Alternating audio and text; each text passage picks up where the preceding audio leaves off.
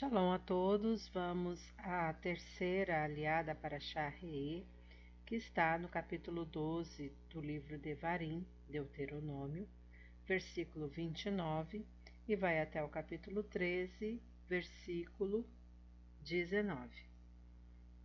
Antes, vamos abrahar para a leitura da aliá. Baruch atah Adonai Eloheinu melech haolam, asher barabanu mikol hamim, venatan lanu et toratou, para o Ratá Adonai Noten Hatorá. Amém. Bendito sejas tu, Adonai, nosso Elohim, Rei do Universo, que nos escolheste dentre todos os povos e nos deste a tua Torá. Bendito sejas tu, Adonai, que outorgas a Torá. Amém.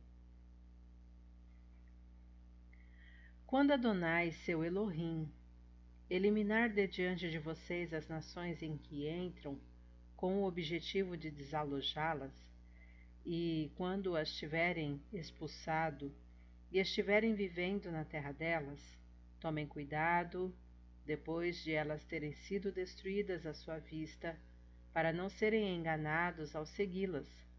Não inquiram pelos seus deuses, pelos deuses delas, perguntando como essas nações serviam a seus deuses.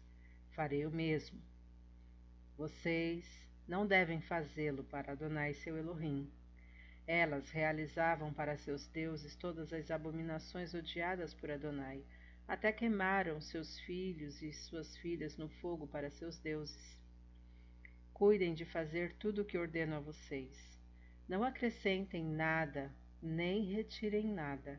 Se um profeta ou uma pessoa que recebe mensagens enquanto sonha se levantar entre vocês e mostrar a vocês um sinal ou maravilha, e o sinal ou a maravilha acontecer como ele predisse, e ele afirmar: Vamos seguir outros deuses que vocês não conheceram, vamos lhes servir. Não ouçam o que esse profeta ou sonhador diz, pois Adonai seu Elohim os está testando com o objetivo de descobrir se vocês realmente amam Adonai, seu Elohim, de todo o coração e ser.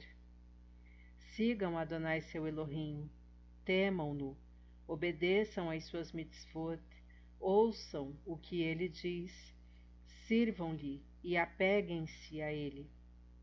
E esse profeta ou sonhador será executado por ter incitado a rebelião contra Adonai seu Elohim, que os tirou da terra do Egito e os resgatou da vida de escravidão com o objetivo de afastá-los do caminho que vocês devem seguir, segundo a ordem de Adonai, seu Elohim. Esse é o modo pelo qual devem livrar sua comunidade desse mal.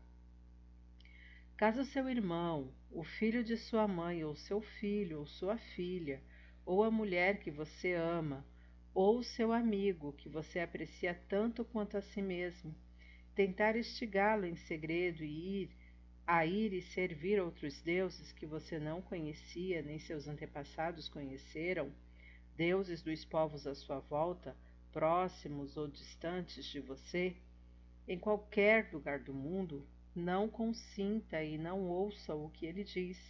Não tenha piedade dele, nem o poupe, tampouco o esconda. Em vez disso, mate-o. Sua mão deve ser a primeira a se opor a ele e matá-lo em seguida às mãos de todo o povo. Apedreje-o até a morte, pois ele tentou desviar você de Adonai seu Elohim, que o tirou da terra do Egito, da vida de escravidão. Então todo Israel ouvirá a respeito disso e temerá, para que deixem de realizar entre si impiedade tão grande quanto esta. Se ouvirem dizer em uma das cidades que Adonai seu Elohim dá a vocês para viver, que algumas pessoas desonestas surgiram em seu meio e têm desviado os habitantes da cidade deles, dizendo: Venham e sirvamos a outros deuses que vocês não conheciam, e investiguem o assunto, perguntando e pesquisando com atenção.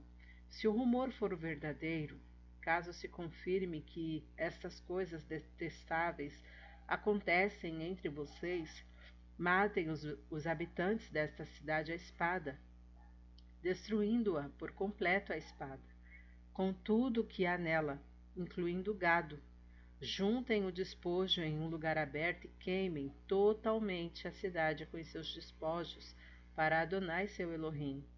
Ela permanecerá como um tel para sempre e não será reconstruída. Nada do que foi consagrado à destruição deve permanecer em suas mãos. Então Adonai se afastará de sua ira ardente e terá misericórdia e compaixão de vocês, e aumentará o seu número, como jurou a seus antepassados, contanto que vocês ouçam o que Adonai diz e obedeçam a todas as suas mitzvot que entrego hoje a vocês, fazendo desse modo o que Adonai, seu Elohim, considera correto. Amém. Vamos abrahar posterior para o Ratá Adonai, Eloheinu melech haolam, asher natalanu Torah temet, v'haeu lanatá betorreino, Baruch Adonai, noten hatorá. Amém. Bendito sejas tu, Adonai, nosso Elohim, Rei do Universo, que nos deste a Torá da verdade, com ela a vida eterna plantaste em nós. Bendito sejas tu, Adonai, que outorgas a Torá. Amém. Vamos aos comentários desta aliá pela Torá sobre o versículo 30.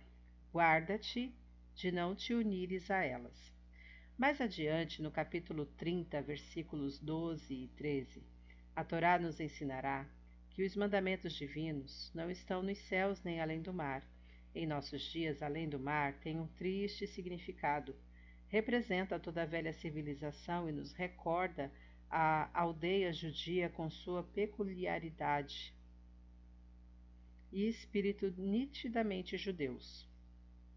Cruzar o mar muitas vezes tem significado romper a tradição e sacudir as obrigações morais e os deveres judaicos, mas eis que aqui mesmo, deste lado do mar, aparece-nos a Torá, e com sua severa, porém doce voz, que acalma as dores e cura as feridas, proclama entre nós: Não estás além do mar.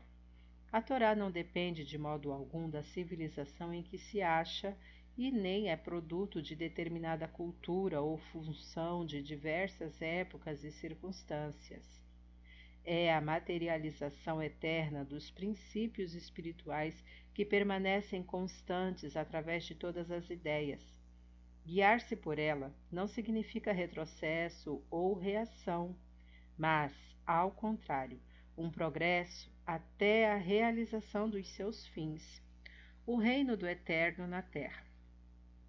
A Torá exige de nós não concessões parciais, mas entrega total e íntegra. Não basta que a palavra de Deus esteja sempre em teus lábios e as orações em tua língua.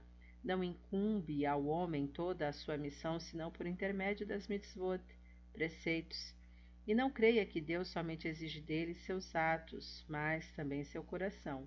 Ou seja, do mesmo modo que em seus aspectos físicos o homem não pode dissociar as atividades mentais de sua realização prática, também em seu aspecto moral deve permanecer íntegro, podendo dizer: a minha felicidade, a do meu povo e da humanidade inteira dependem de mim.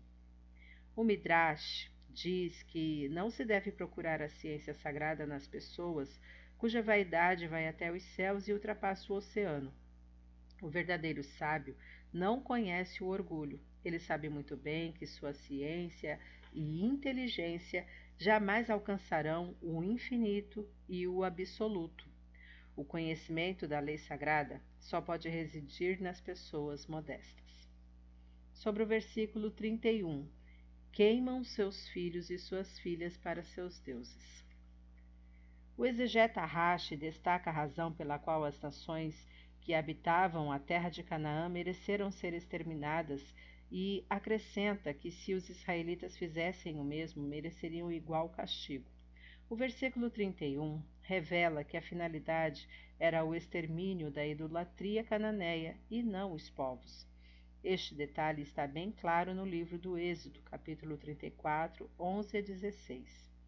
Muitas vezes a Torá se detém sobre este preceito principal, o de extirpar completamente a idolatria em todas as maneiras e formas que possa tomar. Ao entrar em Eretz Israel, os judeus deviam destruir todos os ídolos e imagens pagãs, para que estas não influenciassem o povo que tratava de instaurar um Estado a partir de um novo conceito de monoteísmo e ética da Torá. Sobre o capítulo 13, comentário do versículo 5. Após o eterno vosso Elohim andareis. Pergunta o Talmud: como é possível a um homem andar após a Sheriná, presença divina, sobre a qual foi dito, Deuteronômio 4:24, o Eterno teu Elohim é um fogo consumidor. Na realidade, isto significa seguir os atributos do Santíssimo, bendito seja, da mesma forma que ele veste os nus. Gênesis 3:21. Vós também os vestireis da mesma forma que ele consola os aflitos. Gênesis 25, 11. Vós também os consolareis. Da mesma forma que ele sepulta os mortos. Deuteronômio 34, 6. Vós também os sepultareis. Sobre o versículo 6, portanto, pregou falsidade. O falso profeta era reconhecido se anunciasse alguma coisa em nome do Eterno e esta não se realizasse. Capítulo 18, versículo 22. Ou que, realizando-se, ele mandasse servir outros deuses. A missão de um profeta é instaurar a verdade e a justiça, regenerar a raça humana e não aconselhar a perversão, como o fez o feiticeiro Bila, em Números 31, versículo 16.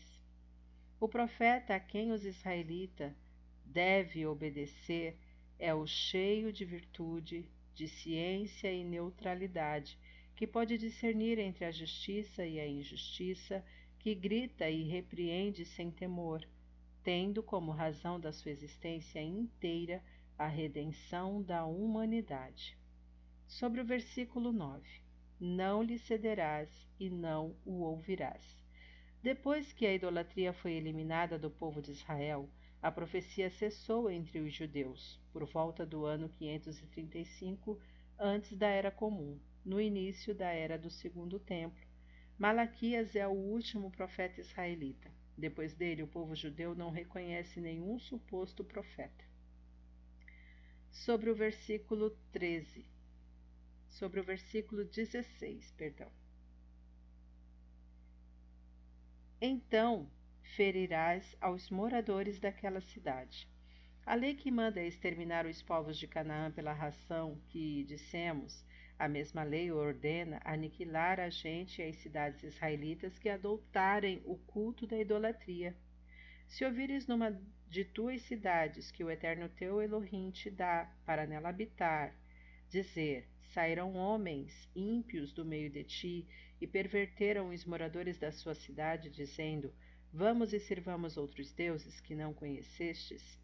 E indagarás e investigarás e perguntarás bem, e se for verdade, se for certa a coisa que se cometeu tal abominação no meio de ti, então ferirás aos moradores daquela cidade ao fio da espada, destruindo-a e a tudo que estiver nela, e também os seus animais ao fio da espada referente a Deuteronômio capítulo 13, de 13 a 16.